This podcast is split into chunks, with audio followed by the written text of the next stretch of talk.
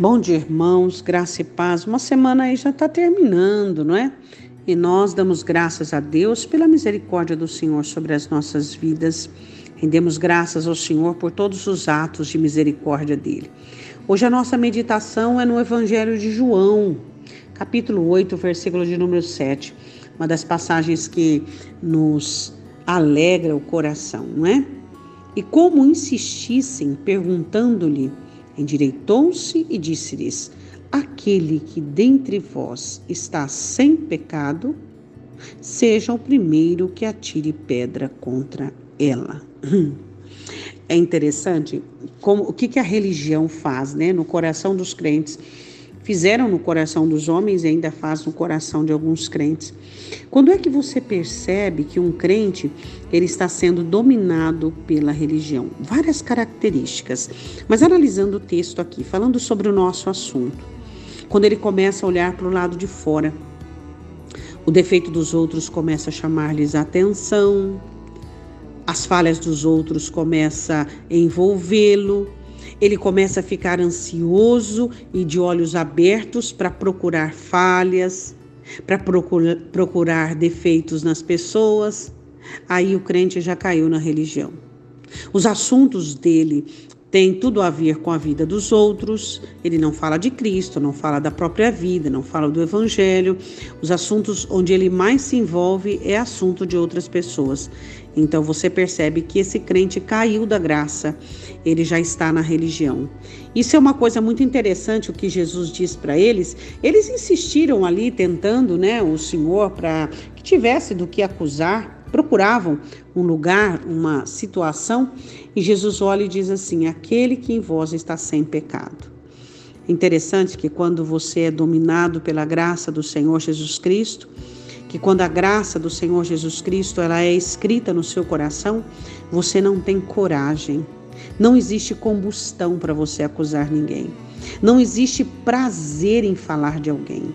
Não existe toda vez que alguém abre a boca perto de você para falar do pecado de alguém, da queda de alguém, do erro de alguém, isso entra dentro do seu coração como uma espada que fere a sua alma, porque você se sente compungido, porque aquele que te amou, amou também o caído.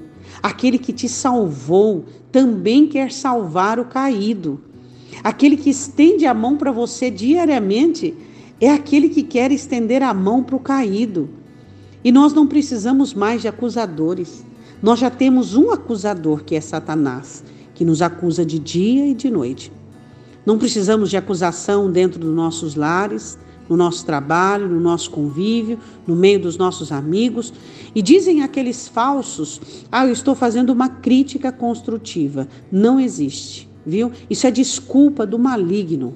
Pessoas malignas querem desculpar-se e dizem: Eu estou criticando construtivamente. Isso é mentira. Outros dizem assim: Eu estou dizendo a verdade para você porque eu te amo. É mentira também. Por quê?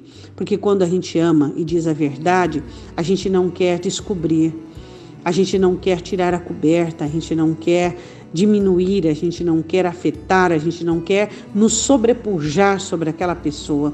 O amor, ele não se ufana, não é liviano e não é soberbo. E você percebe quando alguém está dizendo algo para você por soberba. E você percebe quando alguém quer tirar uma chance, uma oportunidade de te humilhar, de te lançar em face um erro e uma falha. Quem somos nós, não é mesmo? Quem não está sem pecado? Quem não está sem falha? Quem não é alvo do amor de Deus e não é obra construtiva do Senhor? Quem não são aqueles que são que eram ovelhas desgarradas e foram trazidas para a presença do Senhor? Uh, no reino e no evangelho nós não somos os acusadores, não somos o que apontamos, somos aqueles que amamos, que abraçamos, que acalentamos e que ajudamos. Oremos. Pai Santo, queremos fazer de verdade na nossa vida. Queremos ser um canal de bênçãos. Queremos ser aqueles, ó Deus, que não tenhamos pedras nas mãos, mas que tenhamos, ó Deus, mãos para abraçar, mãos fortes para ajudar, Senhor. Queremos ser pessoas que são instrumentos diante do Senhor. Pai Santo, eu te peço que todo aquele que está ferido ou machucado por causa das pedradas dos ignorantes, dos religiosos, dos maus, em nome de Jesus, que eles sejam restaurados e recuperados, sabendo que o Senhor ainda tem anjos na terra, sabendo que o Senhor ainda tem filhos verdadeiros na terra, pessoas que sabem amar sem acusar, sabem amar sem cobrar, sabem amar sem diminuir, Senhor. Sempre haverá anjos vindos da tua parte, Senhor, que nos acalentarão e que nos mostrarão o verdadeiro amor.